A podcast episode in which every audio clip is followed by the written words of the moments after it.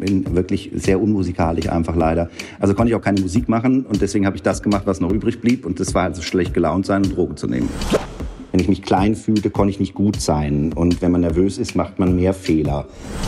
Dann habe ich also so eine Jim Morrison Lederhose gehabt und dachte, ich muss das eigentlich auch irgendwie durch die Wüste rennen und sehr negative äh, Texte schreiben. Der Bauch ist so mein Kim Kardashian Hintern, den ich vor mir hertrage. Max, du hast die Hausaufgaben vergessen, weil du deiner Sitznachbarin anscheinend die ganze Zeit auf die Brüste geschaut hast. Egal, hör mal, schau mal wieder hier mit dem Messer, hör mal, filigran. Talk mit Tees. Von Max Stroh wusste ich bisher nur, dass er Koch ist. Dann habe ich erfahren, dass er sogar einen Stern hat. Umso überraschter war ich über seine Geschichte. Die hat er jetzt aufgeschrieben in einem Buch, Kochen am offenen Herzen.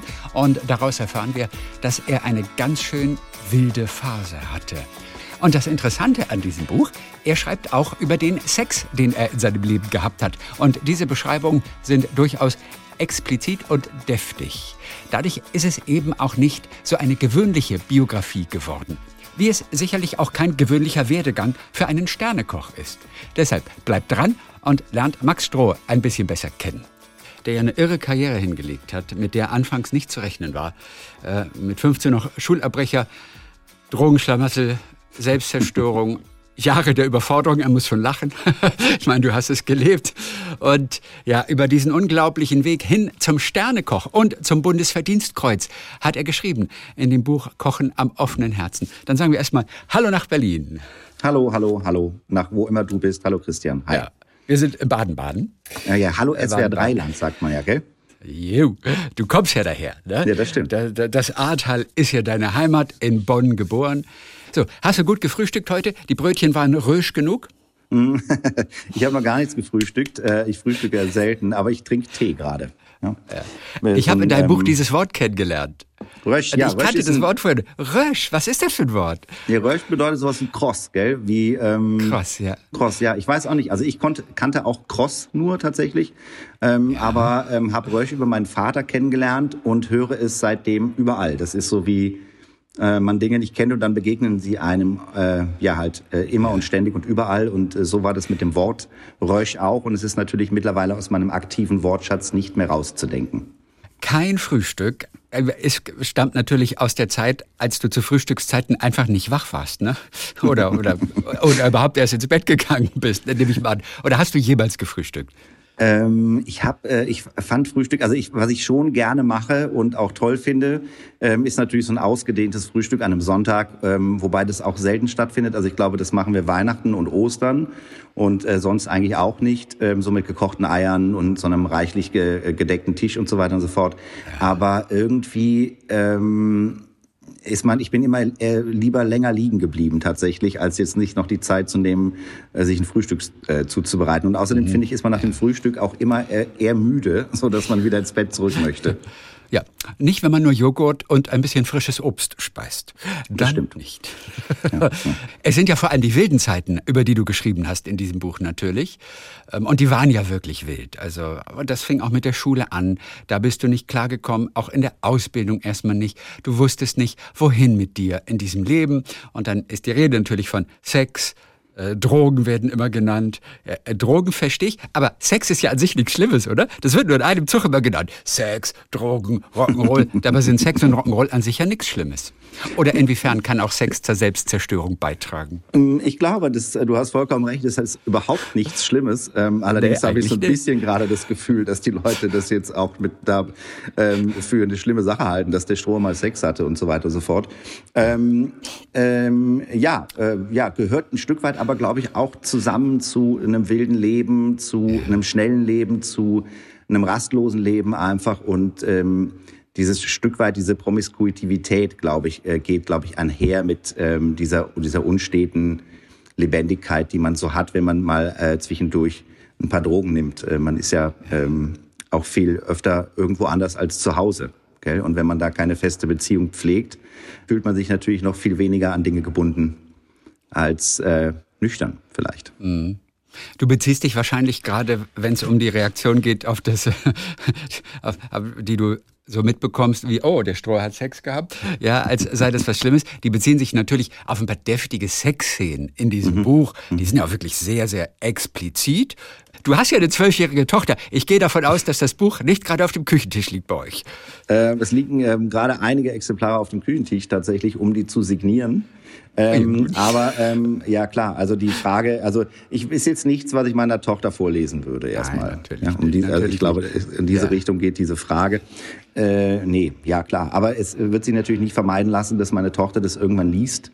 Ich glaube aber, dass ich im Buch geschrieben habe, ähm, auch mit dieser Sexualität, finde ich, erstens ist es nichts, was man verleugnen muss. Zweitens ist es etwas, was mir in deutscher Literatur gefehlt hat. Drittens ist es etwas, was ich selbst gerne lese ähm, und vor allen Dingen gelesen habe in meiner Jugend oder in meinen jungen Jahren.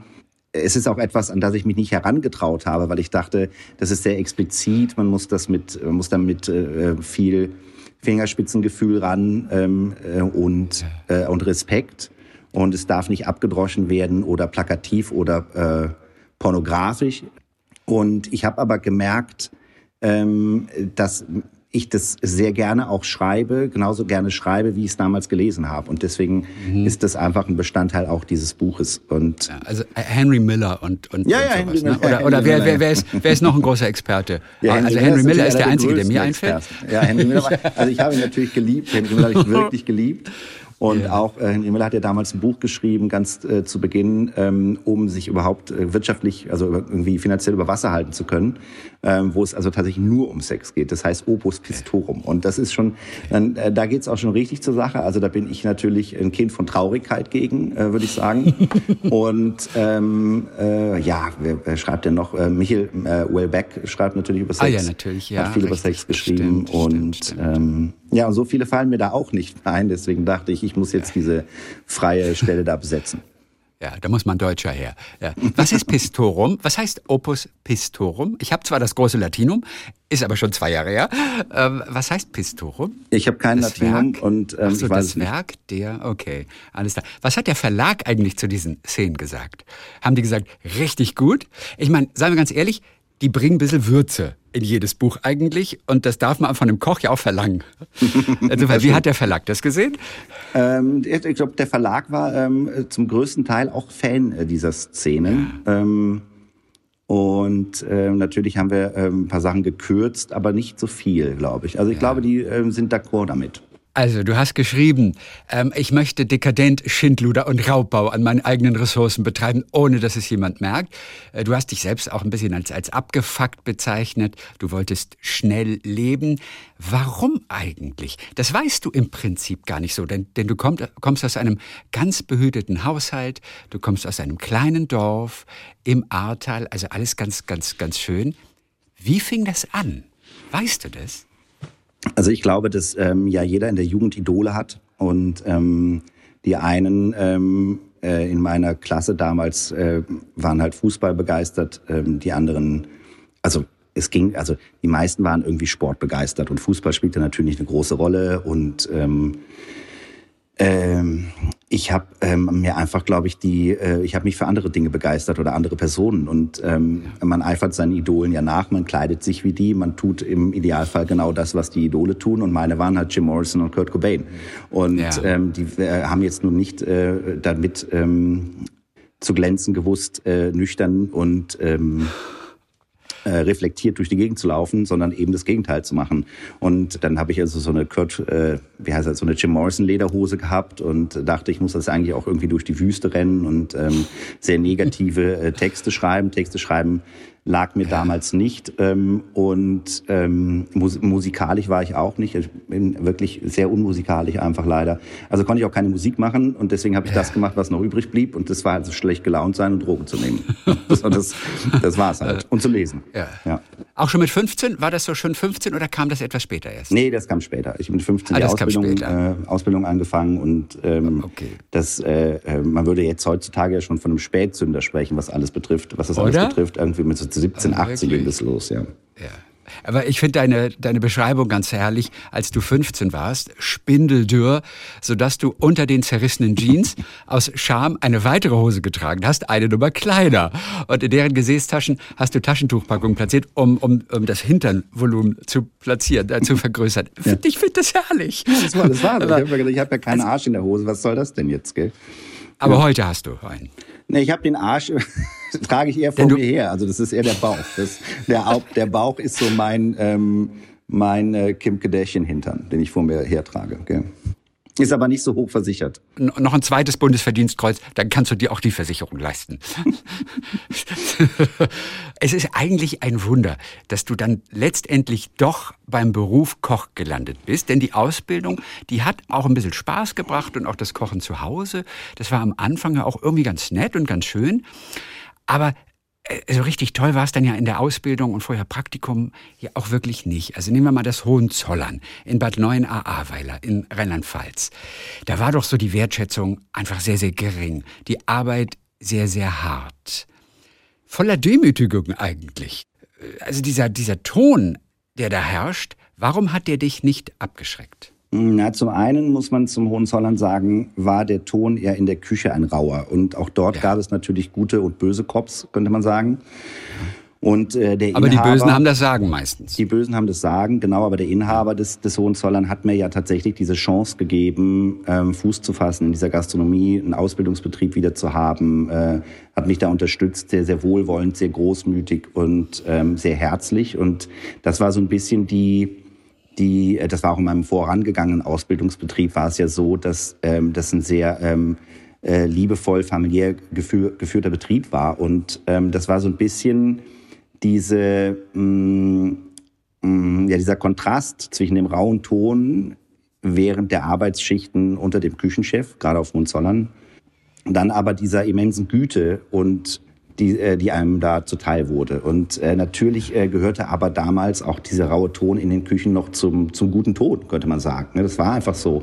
Äh, da musste man ähm, hart arbeiten, viele Stunden und auch Demütigungen hinnehmen, weil man einfach dort und überall, glaube ich, damals der Meinung war, dass wenn man nicht äh, mit der Peitsche da so durchgehiebt wird, ähm, man es vielleicht auch zu nichts bringt. Und natürlich auch die Köche dort weitergeben wollten, was sie in ihrer Ausbildung damals auch mhm. irgendwie erfahren haben. Also ich weiß noch, Herr Speer zum Beispiel, der hat dich dann gefragt, wie heißt du? Und hast du deinen Namen gesagt und damit meinte er aber nur, nee, nee, du heißt ab, ab sofort, wie heißt du? Das mhm. ist ja, das ist demütigend. Was war das für einer? Äh, der Herr Speer. Ich weiß gar nicht, was er genau war. War er der, der, war der, der, der Chef? Welche Position hatte er? Küchenchef. Also, äh, der also, Herr Speer war der Küchenchef.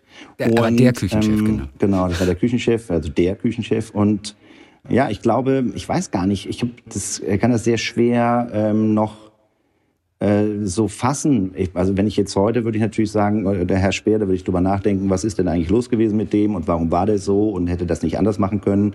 Und früher aber irgendwie als 17-Jähriger oder 18-Jähriger in einer wahnsinnigen Abhängigkeit, weil ich ja diese Ausbildung auch irgendwie äh, sehr dringend zu Ende machen musste, war das für mich einfach eine alternative ähm, Art, ähm, eine Küche zu führen zu dem, was ich sonst vorher kennengelernt hatte. Und ich dachte, vielleicht muss das so sein, weil es ja einfach irgendwie eine große Küche war. Es war eine erfolgreiche Küche, es war eine, ähm, eine edle Küche, es war eine große Brigade, die, die Posten waren aufgeteilt, eingeteilt. Und äh, der Laden war wahnsinnig gut besucht, über die Stadtgrenzen hinaus ähm, äh, bekannt.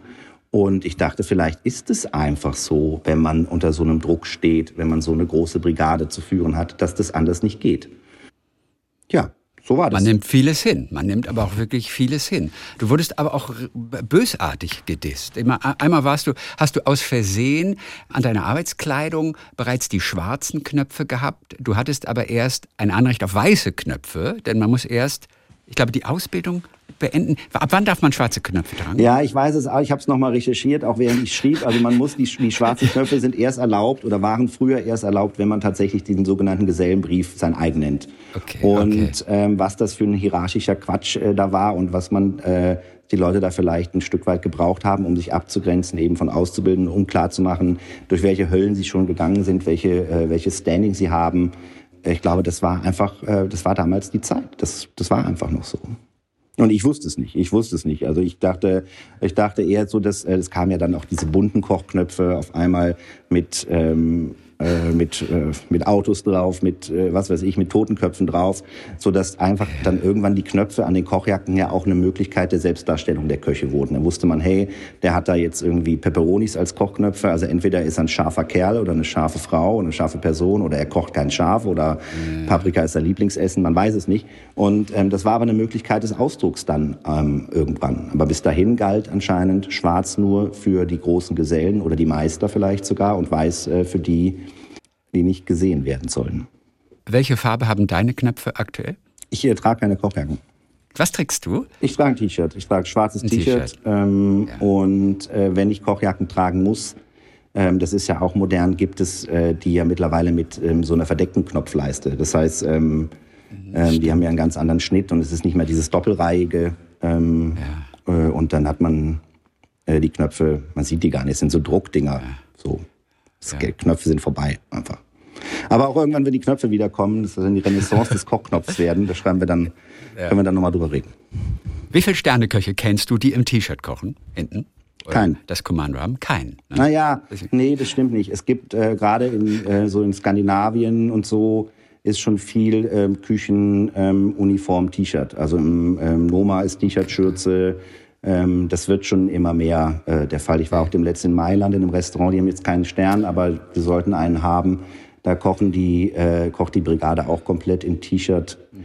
Auch diese Latzschürze ist ja so eine, so eine Erscheinung der äh, Küchenmode. Ne? Da gibt's ja dann auch, ja. früher gab's, äh, hatte man diese Vorbinder und äh, entweder waren die so kurz und gingen bis über die Knie, also bis zu den Knien, oder sie waren lang und gingen so, gingen so fast bis zu den Knöcheln, was total störend war, wenn man jetzt mal so zwei Treppenstufen auf einmal nehmen wollte, ähm, weil man dann immer quasi ähm, sich auf die eigene Schürze getragen ist und dann hatte das auch so was Rockähnliches. Und jetzt ist halt natürlich die große Phase der Latzschürzen, gerne auch mal aus Leder und mit vielen Taschen und so weiter und so fort.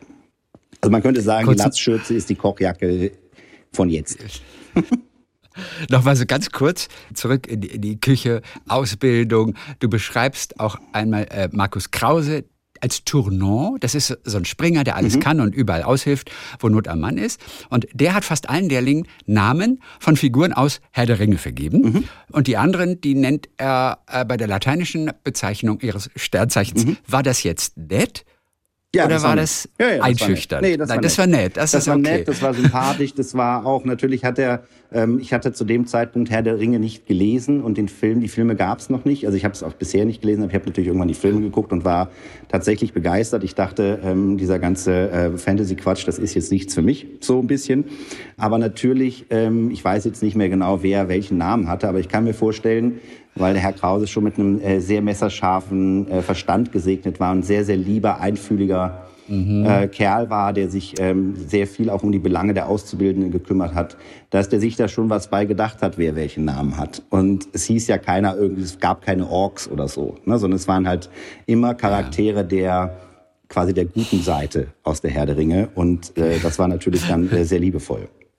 Also dort oben auf dem Silberberg im Hohenzollern über Arweiler, da hattest du auch einen mit dabei in der Küche. Hässlicher Junge, wie du sagst, mit dicken Brillengläsern. Der schaute dich verschwörerisch an Gott, und oh flüsterte mir zu. Ja. Die Fensterscheiben hier in meinem Gesicht, die schützen mich immer ganz gut vor dem spuckenden Lama da hinten. Aber gerade ist entspannt. Warte, bis der Alte wieder da ist. Mhm. Ja, ich mhm. gucke ihn mhm. entsetzt an. Als er bemerkt, dass mein einziges Messer seiner Spitze entbehrt und zudem stumpf ist, reicht er mir unauffällig eins der seinen und sagt, ich bin Daniel. Mhm. Und weiter, mach dir nichts draus. Das war so ein Verbündeter natürlich so für dich. Was das macht der Daniel heute? Hast du noch Kontakt zu dem? Nee, ich habe zu den wenigsten Leuten, die in dem Buch vorkommen, tatsächlich noch Kontakt. Und äh, was man auch noch, was ich gerne auch noch dazu sagen möchte, da steht nämlich weiter, ähm, äh, dass Daniel auf einmal ja wunderschön aussieht. Gell? Also ich muss schon revidieren, ähm, ja. Äh, wenn wir jetzt über ihn reden, er ist natürlich kein hässlicher Kerl. Es ist einfach natürlich nur so der erste Eindruck. Ähm, Daniel, ähm, ich weiß nicht, was Daniel macht. Daniel hat äh, auf jeden Fall ähm, noch eine Ausbildung zum Restaurantfachmann gemacht, das weiß ich, und war dann in großen Häusern in verantwortungsvollen Positionen, ich glaube so, in, so rund um Köln. Der hatte schon damals die richtige Attitüde auf jeden Fall. Da hast du schon gemerkt, der kann einiges ab. Der, kommt, ja, der, der kann einiges ab. Der ja. kommt einem weiter. Was machst du denn heute in deiner Küche, in deinem Betrieb ganz bewusst anders? als das, was du gelernt hast? Mm. Denn du ja. hast ja vieles besser machen wollen. Wie man bei Erziehung ganz oft etwas besser machen möchte, als man selber erzogen wurde, es ganz oft auch nicht schafft natürlich. Und am Ende verfällt man doch in die Muster, ja. die man kennt. Ich will nun Erziehung nicht mit Küche vergleichen, aber du hast vieles erlebt, was dir einfach nicht passt und den Tyrannen und Demütigung und naja, ein gewisser rauer Ton, der vielleicht etwas überzogen scheint an der einen oder anderen Stelle. Mhm. Ich, ich glaube, Gab's was, was du anders ähm, machen wolltest? Ja, ich glaube, was du, was wahrscheinlich ungewollt, ähm, aber jetzt äh, ist ein gutes Stichwort. Erziehung hat ja auch immer was mit Fürsorge und natürlich auch äh, Erziehung im elterlichen Sinne äh, geht es da um Familie.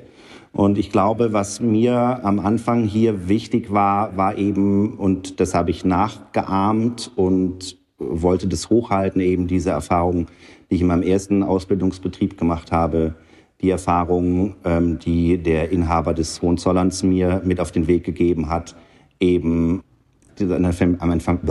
ein familiäres Umfeld ähm, zu schaffen ja. und einen Ort zu schaffen, in dem sich alle wohlfühlen und dem sie gerne, an den sie gerne kommen, weil die Menschen verbringen ja sehr viel Zeit äh, auf der Arbeit, gerade in der Gastronomie, ähm, früher noch mehr als jetzt. Ähm, die Tage waren länger. Das ist Gott sei Dank auch nicht mehr ähm, unbedingt der Fall. Und ich glaube, was mir ja auch wichtig war im Laufe meiner ganzen Karriere oder wo ich mich oft habe scheitern sehen, war einfach, wenn es, wenn ich mich klein fühlte, konnte ich nicht gut sein. Und wenn man nervös ist, macht man mehr Fehler. Und man kann natürlich auch nicht kreativ sein, wenn man sich irgendwie eingeschränkt fühlt. Und ich glaube, das war einfach mir sehr, sehr wichtig, dass die Leute hier keine Angst haben, hier hinzukommen, sondern dass sich alle gesehen fühlen, dass jeder sich einbringen mhm. kann, dass jeder auch zeigen kann, was er kann und dass man gemeinsam in so, einer, in so, einem, in so einem sicheren Ort, den wir hier geschaffen haben, dann halt irgendwie über sich selbst äh, hinauswachsen kann. Und ähm, mhm. das war, glaube ich, also hier wird keiner angebrüllt, es gibt es eine sehr flache Hierarchie. Äh, die Küche ist auch klein, das heißt, wir müssen also auch schon gut miteinander klarkommen, eben aufgrund der äh, räumlichen Begrenzung. Und äh, ja, irgendwie eine gute Stimmung haben, ein Vertrauensverhältnis zu haben und äh, solche Sachen. Das äh, war mir sehr, sehr wichtig und ist ja. es natürlich bis heute noch. Der tolle Chef vom Hohenzollern hat dann in seiner eigenen Küche aber nicht ganz so geschafft, ne? wie er es eigentlich gewollt hätte. Also, du meinst den Inhaber? Genau.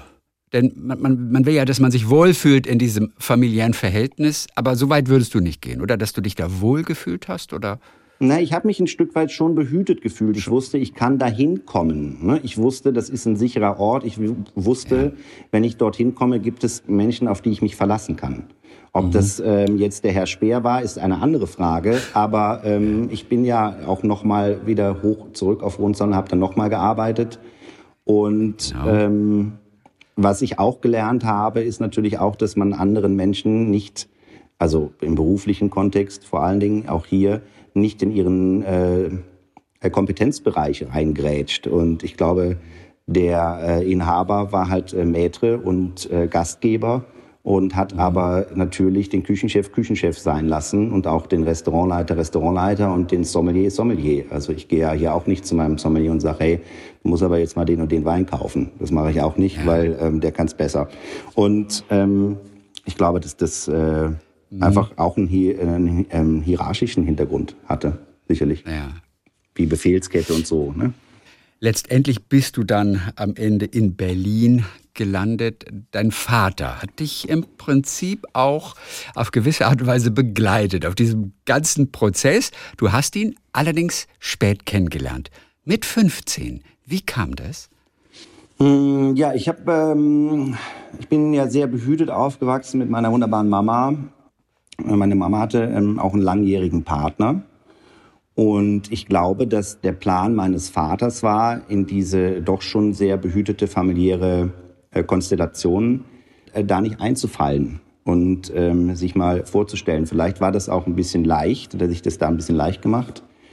Und äh, letzten Endes haben wir uns da mit 15 kennengelernt. Und äh, das war natürlich gut. Ne? Also es ist immer gut, glaube ich, seine leiblichen Eltern kennenzulernen. Äh, auch wenn man vorher sich gar nicht darüber klar ist, äh, dass man sich vielleicht vermisst oder entbehrt oder sich Fragen über seine Herkunft stellt, selbst wenn es nur im stillen Kämmerlein ist oder vielleicht sogar unterbewusst, ist es natürlich ähm, eine Bereicherung. Mhm. Von wem ging denn dieses erste Treffen aus? Das weiß ich nicht. Ich weiß es wirklich nicht. Also mein, ähm, ich nehme an, ich weiß es nicht, keine Ahnung. Wie fremd war dir denn der Vater? Also jetzt, als du ihn so die ersten Male getroffen hat, ihr seid dann ja essen gegangen, garantiert. Äh, er hat dich in gute Restaurants ausgeführt, denn der ist ja so ein besonderer Typ auch. Also er ist, er ist Kunstantiquitätenhändler, auch so eine Art Playboy. Also so ganz anders, als du in deinem rotzigen, auch wirklich überforderten Leben damals. Also das waren ja wirklich zwei Planeten, die da aufeinander geprallt sind. Ja, das waren tatsächlich zwei Planeten. Es war aber ja so, dass diese zwei Planeten erstmalig, äh, erstmalig mit 15, als ich 15 war, aufeinander prallten oder zu kollidieren drohten. Und ähm, dann sind wir nach New York gereist. Das war so ein, so ein Ziel. Ähm, das war so die letzte Reminiszenz an meine äh, Kinderhelden, ähm, von denen ich eben sprach. Also das, da war ich noch Basketball-Fan und habe Basketball gespielt. Natürlich aber nur Basketball-Fan des US-amerikanischen. Das war halt so vor Dirk Nowitzki. Ne? So, also da gab es nur NBA, ja, genau. Und in New York fand ich natürlich immer wahnsinnig äh, großartig, diese Hochhäuser und ähm, ich habe da New York Hefte, Postkarten, Videos und was ich, also leider gab es ja damals kein, kein, Internet, sonst hätte ich quasi New York kaputt gegoogelt wahrscheinlich. Und hm. ähm, so bin ich dann mit meinem Vater nach New York gereist und das war natürlich eine, ähm, äh, sowohl für ihn als auch für mich sicherlich eine Herausforderung, sich da erstmalig auf längere Strecke oder längere Zeit und Langstreckenflug tatsächlich mhm. ähm, zu begegnen. Und ja. ähm, wir haben uns da so ein bisschen beschnuppert und den anderen äh, betrachtet. Es war eigentlich eher so ein, eine Reise des gegenseitigen Voyeurismus, äh, so zu gucken, was macht der Alte, wie bewegt er sich, äh, wie benimmt er mhm. sich. Und äh, der Vater hat äh, sich überlegt, gefragt, warum will der Typ eigentlich nur Basketball und Donuts? Und, ähm, ja. und ich dachte, warum will der Alte nur Museum und Essen? Und ja, und äh, dann haben wir uns irgendwie aufeinander zubewegt. Und in meiner, ähm, äh, dann habe ich ja irgendwann die Kochausbildung angefangen und ja, dann haben wir uns immer mal sporadisch, immer mal wieder gesehen. Und irgendwann gab es diesen Punkt, wo ich ähm, äh, gemerkt habe, wie geil mein Vater dieses Kochen findet. Also nicht nur das Essen, sondern auch mhm. das Kochen selbst, den Prozess des Kochens. Ich hatte ja große Zweifel an meiner Berufswahl, weil es einfach damals natürlich auch nicht fancy war. Es war also die Fernsehköche kamen gerade so auf. Es war nicht irgendwie Rockstar-Image. Es war nicht, ich habe mich da nicht sehenden Auges für entschieden. Ich habe nicht gesagt, ich möchte unbedingt Koch werden. Und ja. ähm, dann hatte ich so, dann habe ich, wenn mich jemand gefragt hat, hey, was machst du beruflich, dann habe ich mal ungern gesagt, Koch so, und bin so ein bisschen rumgedruckt und so, ja, ich bin Koch. Und dann haben die gesagt, ah, Koch, okay. Und so ein bisschen die Magie dieses Berufes hat natürlich, ähm, das natürlich hat tatsächlich mein Vater in mir hervorgerufen in gemeinsamen ähm, Kochsessions und mhm. auch eben äh, durch diese Begeisterung dafür. Und ja. äh, klar ist ja, äh, jeder möchte ja eigentlich irgendwie stolze Eltern haben. Und ähm, jetzt ich den, hatte ich den Vater ja erst spät kennengelernt und ähm, dann haben wir zusammen gekocht und äh, dann hat er sich wahnsinnig gefreut, wenn irgendwas gut funktioniert hat oder irgendwas gut geschmeckt hat oder ich da Dinge konnte, die er nicht konnte. Dann Wie hat er, den Fisch, einen Butt, Butt auseinandernehmen ja, oder genau, sowas. Ne? Also gesagt, hör mal, wie geil ist das denn? Hat er gesagt, wie geil, hör mal, schau mal, wie der hier mit dem Messer, hör mal, filigran. ja, und ähm, ähm, irgendwann hat er gesagt, ey, Max, ich habe ja dann versucht, mein Abitur nachzumachen, braucht es irgendwie für mein Selbstbewusstsein oder mein Ego, ähm, dass ich schon auch ein Abi machen kann und dachte, ich finanziere dieses Abi eben halt noch mit, mit Kochen, äh, Aushilfskochen ja. irgendwie. Und dann gab es äh, so den einen oder anderen Moment, wo mein Vater gesagt hat, hör mal, also ganz ehrlich, wenn ich jetzt noch mal äh, auf die Welt käme, würde ich Koch werden. Oder Hör mal, Maximilian, du musst dieses Abitur, das hast du überhaupt nicht. Kochen ist so ein geiler Beruf. Ich rede schon wieder Vater, das heißt, ich mache die Sätze nicht zu Ende. ähm, und ähm, ja, und da ist dieser Funke, Funke irgendwie äh, übergesprungen. Okay? Ja. Ich meine, dein Vater hat das ja nun alles mitbekommen, auch wenn du mal, was weiß ich, etwas geschmissen hast und äh, dann warst du obdachlos eine Zeit lang und ähm, auch Drogenproblematik. Wie ist denn der damit umgegangen? Mhm. Hat er dir helfen wollen? Hat er dir helfen können? Hat er das aus der Distanz beobachtet? War ja auch nicht so einfach für ihn, das dann einfach zu sehen. Mein Sohn, der treibt da rum und er kommt im Augenblick nirgendwo an und baut auch noch Scheiße und fährt ohne Führerschein und so weiter und so fort. Mhm. Also ich weiß nicht, wie ähm, genau mein Vater das alles mitbekommen hat, weil ich das ja auch immer in äh, ausreichender äh, Distanz gemacht habe äh, zu ihm auf jeden ja. Fall. und wir auch keinen regelmäßigen Kontakt hatten. Also es war nicht so, als hätten wir uns irgendwie einmal im Monat zum Essen getroffen oder regelmäßig telefoniert. Ähm, das war nicht so der Fall. Ja. Mein Vater konnte mir damals, also ich bin vorrangig zu meinem Vater gegangen, nicht wenn ich irgendwie gemerkt habe, mir geht's nicht gut oder so, sondern wenn ich tatsächlich irgendwie gedacht habe, vielleicht brauche ich mal ein bisschen Kohle. Und ähm, da konnte mein Vater mir natürlich das eine oder andere Mal helfen, war aber natürlich auch nicht, ähm, also der hat jetzt nicht gesagt, ich gebe dir hier, leg dir hier mal einen äh, Stapel Scheine hin, sondern du musst auch was dafür tun. Das war dann seine pädagogische Maßnahme in diesem Kontext. Und ähm, aber irgendwie war mir immer klar, auch obwohl wir uns zu spät kennengelernt haben, dass dieser Typ da ist. Also irgendwie, dass ich mich okay. Äh, zur Not auch auf meinen Vater verlassen kann so wie ich mich mhm. äh, also ja immer auf meine Mutter verlassen konnte und kann, ähm, war der Vater dann eine zusätzliche äh, Institution und auch wenn es nur fünf Euro sind, es gibt diese eine schöne Szene, da bist du äh, bei ihm und sagst irgendwie, äh, du brauchst einfach ein bisschen Geld und äh, hast das Argument, du hast mir eigentlich noch nie irgendwas zum Geburtstag geschenkt. Ja, ja, ja, ein Geburtstag ist keine Leistung, hat er gesagt. Mhm. Geld könntest du dir dazu verdienen. Ja, bei einem äh, Weltstar wie ihm in der Branche äh, der Kunst und der Antiquitäten, da gäbe es immer etwas zu tun. Also er hat dir so äh, Jobs gegeben und dann hat er dir fünf Euro gegeben und hat gesagt, sieh zu, dass mehr draus wird. Mhm. Also es ist schon fast ein strenger Vater eigentlich. Also der hat sich nicht auf der Nase rumtanzen lassen. Nee, der hat sich nicht auf der Nase rumtanzen lassen, aber er hat dann gesagt, wie soll ich das denn machen? Dann hat er gesagt, naja, ich bin gerade eben mit drei Euro raus und bin mit sieben zurückgekommen, hab Mau Mau gespielt. Ne? So war das. ja. Aber das ist schon eine richtige Type. Der, aber der ist schon noch am Leben, dein, dein Vater. Oder? Ja, der, mein Vater ist hochlebendig, ja. Mhm. Der ist hoch, hochlebendig. Ja. Also ich, du, es muss ja nicht alles so eins zu eins stimmen, aber ich fand ja ganz großartig diese Szene am Flughafen. Der Halbbruder Julian ist auch dabei, deine Freundin Sabrina. Er gibt ihr dann den liebevollen Rat, mein Sohn hatte einen Mitesser auf der Nase, beim Ficken später bitte ausdrücken. ist das sein Humor? Oder ist es etwas übergriffig, von oben herab? Wie fandest du das in der Sekunde? Ja, ich habe mich natürlich wahnsinnig geschämt. Ich war 15, gell? Ähm, also ich weiß das gar nicht, ob wir 15. zu der Zeit irgendwie gefickt haben. Ja, also ich, äh, sondern das war halt ähm, äh, wirklich eine... Ähm, äh, ähm, ja, das, ich hatte früher mal einen Lehrer, ähm, der hat, ähm, äh, der, da hatte ich die Hausauf, da haben die immer die, ähm, wie nennt man das, die Sitzordnung durchgewürfelt im Sinziger Gymnasium. Und ja. da musste man ständig wechseln. Und dann saß ich neben einer ähm, jungen Frau mit Schülerinnen mit sehr großen Brüsten. Und wir hatten beide unsere Hausaufgaben verwechselt, äh, vergessen. Wir hatten beide unsere Hausaufgaben vergessen. Und der Lehrer sagte, aha, Max, du hast die Hausaufgaben vergessen weil du ähm, deiner ähm, Sitznachbarin anscheinend die ganze Zeit auf die Brüste geschaut hast. Und das war auch, das war sehr, sehr übergriffig, griffig, also das war sehr, sehr übergriffig. Das wäre heute ähm, Amtsenthebung wahrscheinlich. Äh, so schlimm fand ich das jetzt beim Vater nicht, weil er immerhin ja quasi mein Vater ist und das auch sehr suffisant gesagt hat und eher so beiläufig. Okay?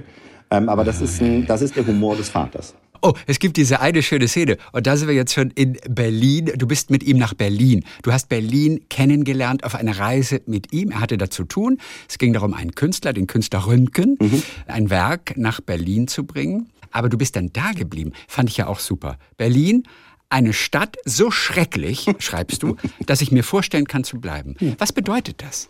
Warum wolltest du bleiben? Denn die Techno-Szene und Halligalli war es ja nicht. Nee, ich fand, ähm, Berlin hatte so eine komische Anziehungskraft auf mich.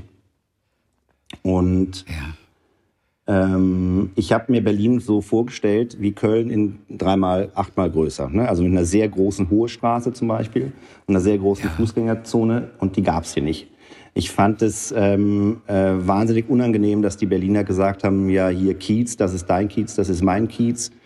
Und äh, jeder Kiez hat sein Zentrum und es gibt aber kein richtiges Zentrum, obwohl es natürlich Berlin Mitte gibt. Und da bin ich hier so ein bisschen rumgelaufen ja. und habe eben nach diesem Zentrum gesucht. Ich habe in dieser Fußgängerzone gesucht und habe gedacht, mhm. hier muss es jetzt irgendwelche großen, hier gibt's halt einfach irgendwie Foodlocker in sechsmal so groß wie in Köln und so weiter und so fort. Und das gab's nicht. Und die, ich bin dann in Mitte rumgelaufen, da unter den Linden und das war natürlich alles sehr, sehr imposant und wahnsinnig schön auch, ein Stück weit natürlich.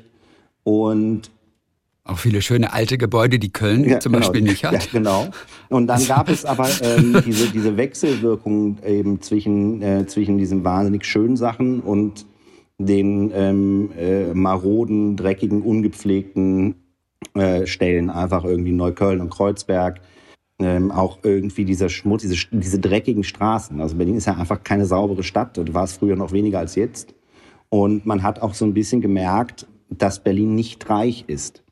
Und aber dieser Kontrast äh, mhm. eben zwischen, zwischen, zwischen dieser geschichtsträchtigen Mitte und dem unattraktiven äh, Neubauten und diesen schmutzigen Straßen fand ich wahnsinnig äh, anziehend und irgendwie, glaube ich, auch ein Stück weit habe ich mich da selbst äh, äh, entdeckt drin oder mich sehr gespiegelt gefühlt von dieser Stadt. Ja. Und äh, deswegen ähm, bin ich dann hier geblieben und es ging relativ schnell, bis ich tatsächlich dann auch Kiez selber sagte und das in einen aktiven Wortschatz überging und mich kurze Zeit dafür auch gehasst ja. oder geschämt habe. Aber irgendwann wird es dann ganz normal. Ich bin auch mal, ich habe auch mal, ich habe ich hab, ich hab dann in Kreuzberg gewohnt und bin dann irgendwann nach Prenzlauer Berg gezogen, weil es nirgends anders eine Wohnung gab, äh, die ich mir leisten konnte. Und da war also mein Plan einfach, okay, ich ziehe halt nach Prenzlauer Berg, aber fahren wir jeden Tag nach Kreuzberg, wenn ich irgendwas brauche. Und dann sagte die Maklerin oder die Vermieterin, sagte, ja, das glauben auch nur Sie, man bleibt immer in seinem eigenen Kiez. Und dann habe ich gesagt, ja, ja. Und ich bin dann, habe dann in Prenzlauer Berg gewohnt und bin nicht mehr nach Kreuzberg gefahren einfach. ich bin jetzt Gott sei Dank wieder in Kreuzberg und bin sehr froh darüber. Aber was für eine kuriose Situation. Du bist wirklich bei diesem Trip mit dem Vater direkt in Berlin ja, geblieben. Ja, nee. Du bist nicht nach Hause Nein. und hast noch Koffer gepackt. Ja. Du bist einfach da geblieben. Und für den Vater war das auch okay. Und auch ähm, normal. Das, weil das ist ja schon ungewöhnlich. Ja, also das, äh, das Ungewöhnliche daran ist ja, glaube ich, dieses Unkonventionelle, was mein Vater ähm, ja lebt, ähm, ist ja auch eine, eine ganz große ähm, Stärke natürlich von ihm. Ne? Dieses Weltmännische, also äh, für meinen Vater ist es jetzt, glaube ich, nicht so äh, bedeutend gewesen, dass ich jetzt in Berlin bleibe, weil das einfach mal, man setzt sich kurz ins Auto und ist sofort da ist. Und für mich waren einfach sechs Kilometer, 600 Kilometer eine weite, eine große Distanz, eine große Reise. Und ich glaube, je weltmännischer, je weiter gereist man ist, desto ähm, kürzer kommt einem auch diese Distanz vor. Und für mich war das irgendwie ein großer Schritt. Und mein Vater, ja, dann bleibt der Junge halt da. So und ähm, äh, so viel Koffer zu packen hatte ich äh, auch nicht. Ähm, also ich hatte viele Sachen immer bei meiner Mutter eingelagert. Ähm, und es hat sich aber auch total gut angefühlt, hier einfach äh, quasi mit, mit einer Reisetasche zu stehen und einfach alles neu sich anzuschaffen. Ne? Ja. Es hat natürlich gedauert. Und wo bist du hin? Wo, wo hast du gewohnt? Ich habe zuerst in Kreuzberg gewohnt ähm, und ja, also, also hast du denn, was hast du dir gesucht? Eine Jugendherberge nee, nee, nee, oder? Also, hast du jemanden gefragt? Ich, ich, kannte schon oder? Leute, die in Berlin äh, wohnten äh, oder im, genau, Ach, also okay, irgendwann Gott. ist ja ganz okay. äh, ab, ab, einem gewissen Punkt ist ganz Bonn irgendwie nach Berlin gezogen, glaube ich. Und äh, deswegen kannte ich hier äh, äh, schon ein paar Leute und bei denen bin ich dann untergekommen und ähm, und hatte einen wunderbaren ersten Sommer in der Stadt. Das war ganz, war ein ganz toller Sommer. Ja, das war toll. Ja. Und dann kommt diese lustige Szene, die mir gerade eben einfiel. Also Vater kommt dann mal wieder nach Berlin, ja, um den Preußen zu zeigen, was mhm. geile Ästhetik ist, wie er das so formuliert. Und du fragst dich nur, oh Gott, in welchem Outfit kann ich ihm gefallen? Ja, wenn wir zusammenkommen und ich ihn äh, äh besuche da bei seiner äh, Veranstaltung. Und du trinkst dir noch Nähe unter den Linden mit Jägermeister mhm. Mut vorher an. Du hast dich für ein grünes T-Shirt entschieden, woraufhin dann der Satz fällt, aber ich weiß nicht, wer ihn gesagt hat, darum mag ich alles, was so grün ist, weil mein Schatz ein Jägermeister ist. Nee, das Hast du ich, den gesagt? Das ist ja ein Lied. Hast du den gedacht oder hat der Vater das den wirklich Lied, gesagt? Oder nicht? Das kennst ja, du doch, Genau. Ja, ja, genau. Kinderlied, genau, genau ja, Kinderlied. Das war ja dann, nee, das habe ich äh, quasi äh, vor mich hingesungen, in meinem inneren Ich, glaube ich, gesummt und ah, gesungen. Sehr gut. Äh, weil ich natürlich in dieser kleinen, äh, kleiner junge Rolle war und mich für das grüne äh, Poloshirt entschieden hatte und eben auch den Jägermeister, das Grün und so weiter ja. und so fort. Ähm, und so kam mir das in den Sinn, als ich das schrieb. Ähm, man muss auch dazu sagen, dass mein Vater natürlich sich auch sehr stilsicher kleidet. Also das ist schon eigentlich eine Fashion-Ikone, äh, könnte man sagen. Und ähm, natürlich möchte man dann irgendwie auch äh, ganz gut neben ihm aussehen. Oder auch seinem, seinem, äh, ja, seinem Fashion-Auge, Urteil standhalten. Auf jeden Fall, dich hat dann irgendwann, als du dich in Berlin festgesetzt hast und als Koch findet man ja auch Anstellungen, hat dich ja die gehobene Gastronomie dann auch irgendwann interessiert. Also eigentlich weg aus, aus deinem alten Leben. Du wolltest dann auch erstmal ein Praktikum machen, wurdest aber überall abgelehnt, auch bei Tim Raue der durchaus auch später eine Rolle spielt in deinem Werdegang und wahrscheinlich auch so eine Art Vorbild war. Ey, aber der hat dich abgelehnt. Was hat er dazu später gesagt? ähm, Tim hat ähm, ja, Tim hat gesagt, er wird schon seine Gründe dafür gehabt haben. Und ich glaube, das war auch richtig. Also was heißt richtig? Es war, es ist nachvollziehbar gewesen, glaube ich. Ähm, ich glaube sogar, dass ich da auch über Facebook dann irgendwie was geschrieben hatte. Und dann hieß es, es stellen gerade keine Praktikanten mehr ein. So, und das kann natürlich auch ein Stück ja. weit stimmen. Aber ich glaube, wenn ich eine andere Vita gehabt hätte, hätte man mir vielleicht auch noch einen Praktikumsplatz besorgt oder freigemacht. Vielleicht auch nicht, ich mhm. weiß es nicht. Ähm, aber natürlich war es, ähm, ich war dann hier, ich wollte kochen, ich wollte gut kochen. Ähm, natürlich hatte Berlin eine ganz andere Gastroszene jetzt irgendwie als äh, Sinzig. Und ähm, äh, dann war es natürlich ein Stück weit schon frustrierend, dass man nirgends, äh, dass mich nie, äh, dass mich keiner angenommen hat irgendwo. Ne? Dass es dann hieß hier äh, zu alt, mangelnde, also nicht äh, Vita, keine, keine ähm, einschlägigen Stationen, Sterne-Restaurants und so weiter und so fort. Und ähm, das äh, war natürlich ein bisschen traurig. Und ähm, aber hat ja jetzt nichts geschadet im Nachhinein, gell? Und du hast dich da auch nicht aus dem Konzept bringen lassen. Du hast dann auch Kochbücher gewälzt ohne Ende, um dich einfach fortzubilden. Und äh, irgendwann hat es ja geklappt dann auch.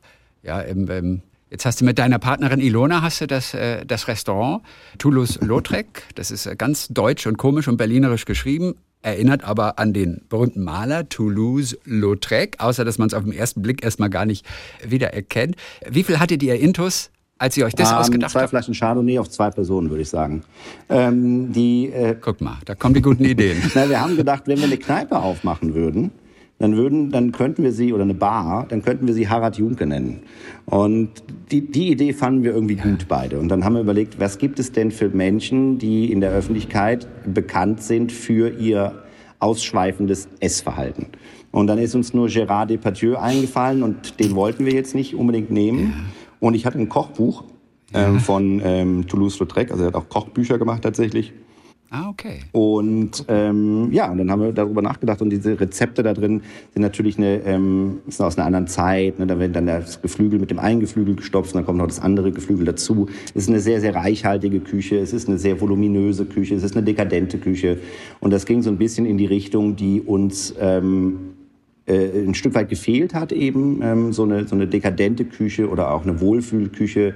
Und dann dachten wir, eigentlich wäre der ein super Namenspatron, weil der auch so super viele lustige Geschichten hat, innerhalb der Familie vermählt, damit, es, äh, damit das Vermögen nicht schrumpft. Dann war er ein bisschen kleinwüchsig natürlich wegen der Gene. Ähm, dann hat er sehr viel gesoffen, war bekennender Alkoholiker und ähm, äh, die, äh, da gibt es also sehr, sehr viele Anekdoten und wir haben es dann eingedeutscht geschrieben, damit man uns nicht auf typisch klassisch französische Küche festnageln kann, weil Nee, da sieht es nicht aus. Ich weiß gar nicht, nach was es aussieht. Also T-U-L-U-S, mhm. Toulouse und dann Lautrec, L-O-T-R-E-K ich weiß, das sieht fast, für mich sieht es nach Tschechisch aus. nee, also es ist wirklich, also eigentlich das heißt Toulouse-Lautrec. Also ich war so im Rheinländischen. Toulouse-Lautrec. Also Toulouse-Lautrec. Ja, genau. Bei euch, das ist ganz interessant. Ich habe ein Foto gesehen, da ist eine Tafel neben dem Eingang. Batman würde hier essen. Du bist also großer Batman-Fan und ich glaube, ihr habt auch eine Büste, habt ihr auch auf dem Weg zur Toilette. Ja. Steht die da ja. noch? Ja. Die Batman-Büste ähm, hat meine Mutter und ihr Mann Paul haben uns die geschenkt. Äh, meine Mutter hat mich natürlich früher schon in jüngster Kindheit als großen Batman-Fan ja. begleitet. Und äh, Batman fand ich äh, damals diese 1960er Sachen ähm, natürlich wahnsinnig gut, ähm, als man sie in der Jugend noch ernst nehmen konnte oder in der Kindheit. Und später natürlich ist es wahnsinnig äh, großartiger Slapstick natürlich. Und Batman hat mich immer begeistert, weil er so ein Stück weit auch so düster dann natürlich irgendwann war, so als die Filme mit Michael Keaton rauskamen. Ich war großer Jack Nicholson-Fan, bin auch der Meinung, dass wenn jemand meinen Vater in der Verfilmung seines Lebens spielen sollte, müsste das Jack Nicholson sein. Und Jack Nicholson als Joker war natürlich auch großartig. Und dann wurde es ja noch düsterer irgendwie mit dieser Batman-Geschichte. Und äh, Batman ist ein Superstar oder Superheld, auf den Ilona und ich uns einigen konnten, den wir beide gut finden. Und deswegen stand das damals an der Tafel eben, weil Batman einfach äh, dadurch besticht, also er hat ja keine Superkräfte, er hat keinen, keinen, ist nicht von der Spinne gebissen worden und all dieser ganze Quatsch, sondern der hat einfach nur Kohle äh, und schlecht gelernt, würde ich mal sagen. Und äh, das, das zusammen ist seine Superkraft. Und dann hatten Einer wir, wie du und ähm, ich, wirklich. Und das ist das Tolle an diesem Superhelden, Ja, ja, weißt du? genau, genau, genau. Ja, ja, ja, klar, einer von uns. Und was würde Batman bestellen denn? Also, das wirst du natürlich auch gefragt. Batman würde hier essen. Was würde er bestellen auf der Karte? Was, was ist ein Batman-Essen? Ja, Ja. Also ist ja die Frage, also wenn Batman kommt, haben wir natürlich eigentlich schon zu, ähm, weil der ja sehr spät ja, aber du würdest für Batman ist. Was natürlich denn aufmachen, Batman das ist ja essen? klar. Ist Ja, klar ich für Batman aufmachen. Ah, ich würde aber, ich weiß gar nicht, ob ich, äh, ich werde wahrscheinlich sehr nervös und so. Ich würde natürlich hoffen, dass Batman unser Restaurant zu seinem Batcave macht. Ähm, aber wenn jetzt Bruce, äh, Bruce Wayne würde natürlich ähm, so Dinge essen, äh, ist ja eher unangenehmer Zeitgenosse, der würde wahrscheinlich nach dem teuersten Getränk auf der Karte fragen und das bestellen. Da gibt's ja immer auch mal so Spezialisten. Das würde Bruce Wayne machen und Batman würde wahrscheinlich, ich weiß nicht, was braucht man denn, wenn man schlecht gelaunt ist? Auf jeden Fall viel Fleisch, rohes Fleisch essen vielleicht. Protein für die Muskeln. Also wer weiß, vielleicht kommt der Film Batman in Berlin mal raus, weißt du, und dann, dann, dann Ja. kommt deine Batcave ins Spiel. Aber sehr ungewöhnlich, sag ich mal, für ein Sterne-Restaurant, einmal das daneben steht, Batman würde hier speisen und dann so eine Batman-Büste. Für ein Sterne-Restaurant extrem ungewöhnlich, oder? Aber die, die, die, die, den Herrn vom Michelin hat das nicht abgeschreckt. Äh, nee, Gott sei Dank nicht. Also die, die Herren von Michelin hat es nicht abgeschreckt, äh, Gott sei Dank. Ähm, ja, und so ein bisschen Popliteratur oder äh, so ein bisschen äh, Popkultur reinzubringen, genau, in, in, ähm, in so eine ähm, Gastronomie ist doch, glaube ich, äh, eine ganz coole Sache. Und äh, wir hatten diese Tafel früher, also die hing noch da vom Vorbesitzer und äh, da stand Bitburger drauf. Ähm, wir hatten ähm, also quasi, äh, haben wir den Laden ja renoviert wie bei so einem studentischen Umzug mit äh, Flaschenbier und äh, Pizza für die helfenden äh, Hände.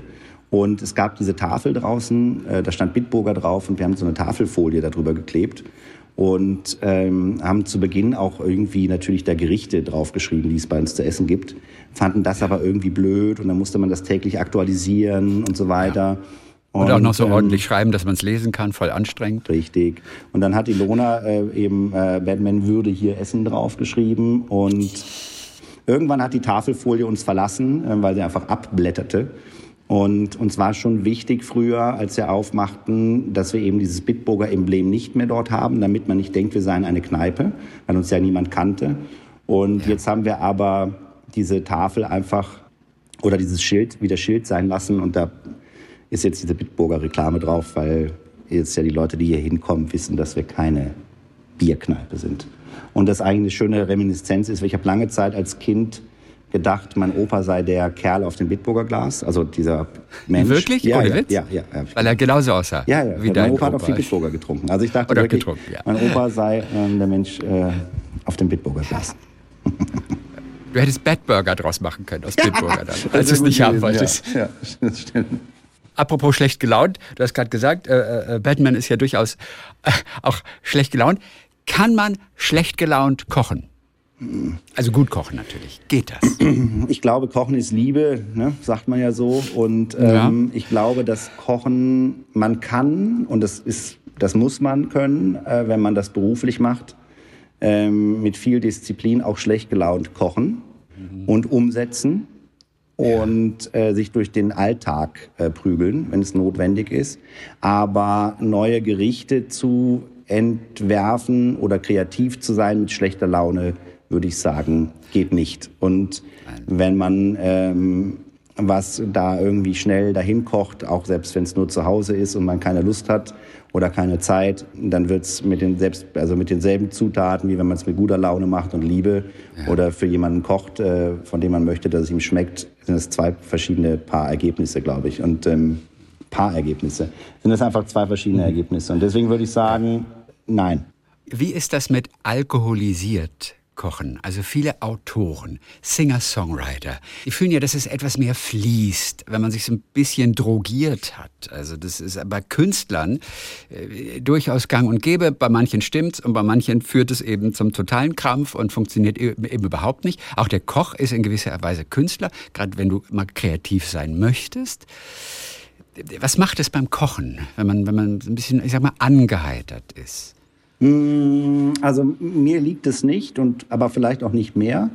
Und ähm, Das es ist- Multitasking leidet wahrscheinlich drunter dann. Das Multitasking ne? leidet drunter. Bei mir leidet sofort auch die Motivation drunter. Also ich habe dann ähm, keine große Lust, äh, tatsächlich zu arbeiten, wenn ich was trinke. Mhm.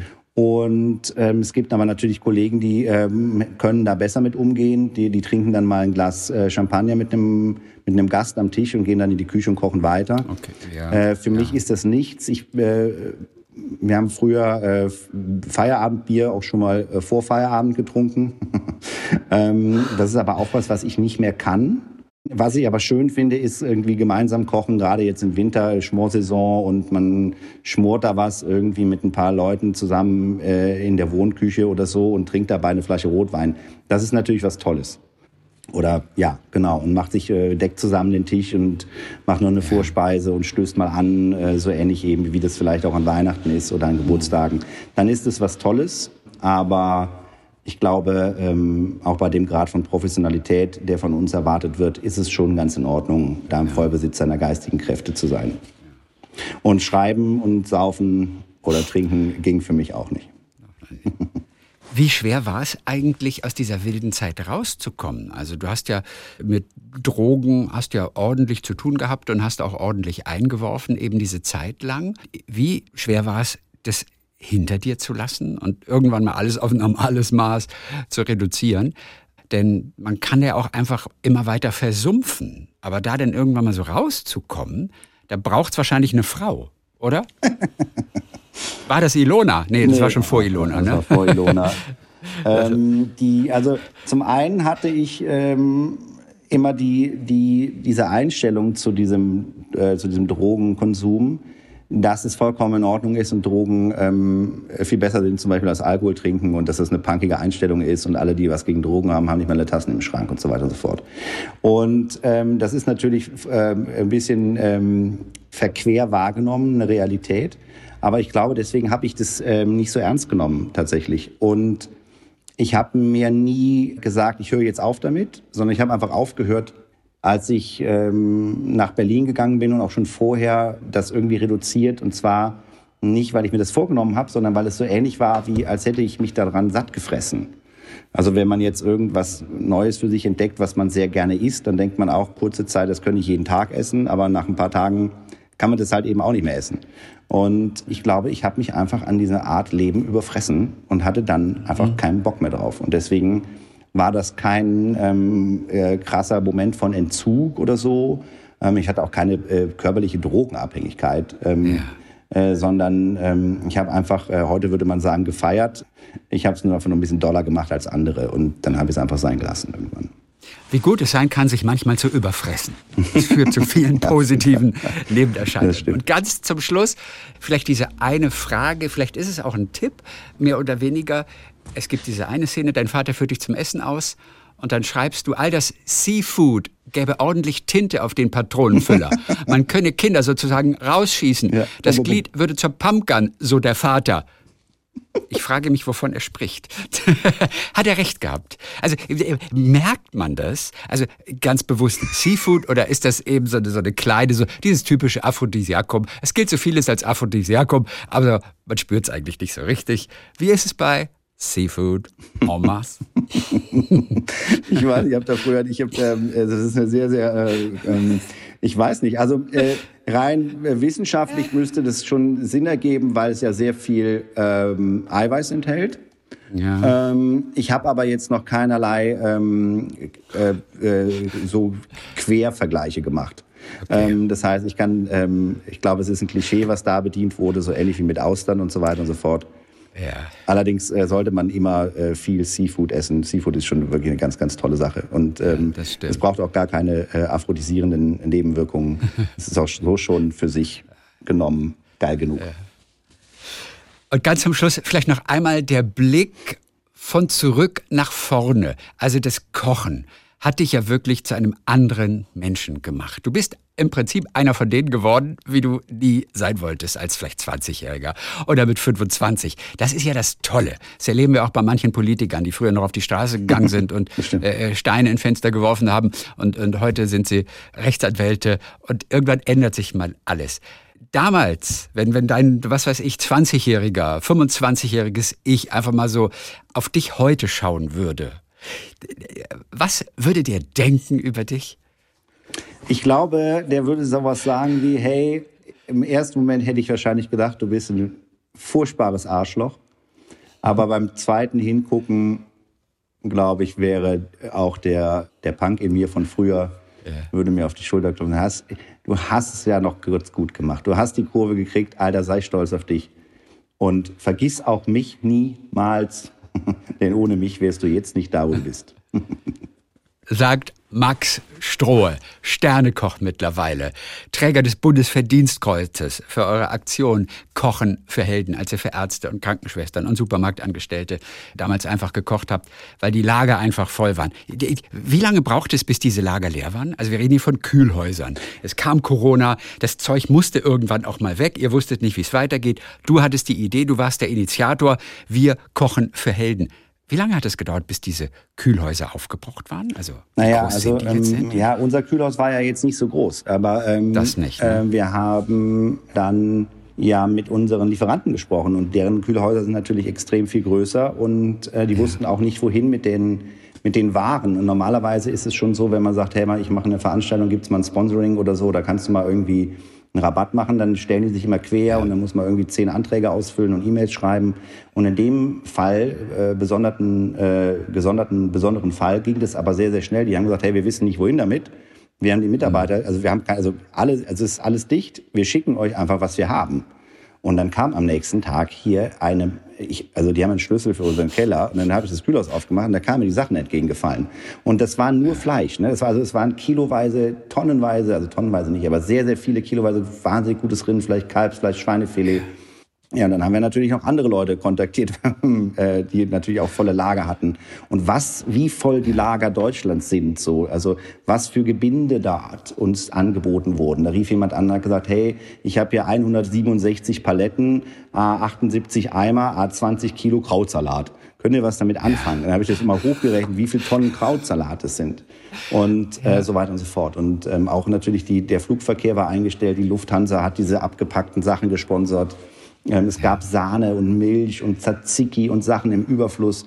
Da weiß man gar nicht, äh, wo das überall steht. Also ich glaube, wir hätten noch ewig lange weiter kochen können, bis tatsächlich diese Lager mal okay. wirklich leer sind. Ne? Es gab Sachen, die waren knapp, also so Gemüse, Lagerware, Karotte, Sellerie, Kartoffel, Zwiebel, Lauch.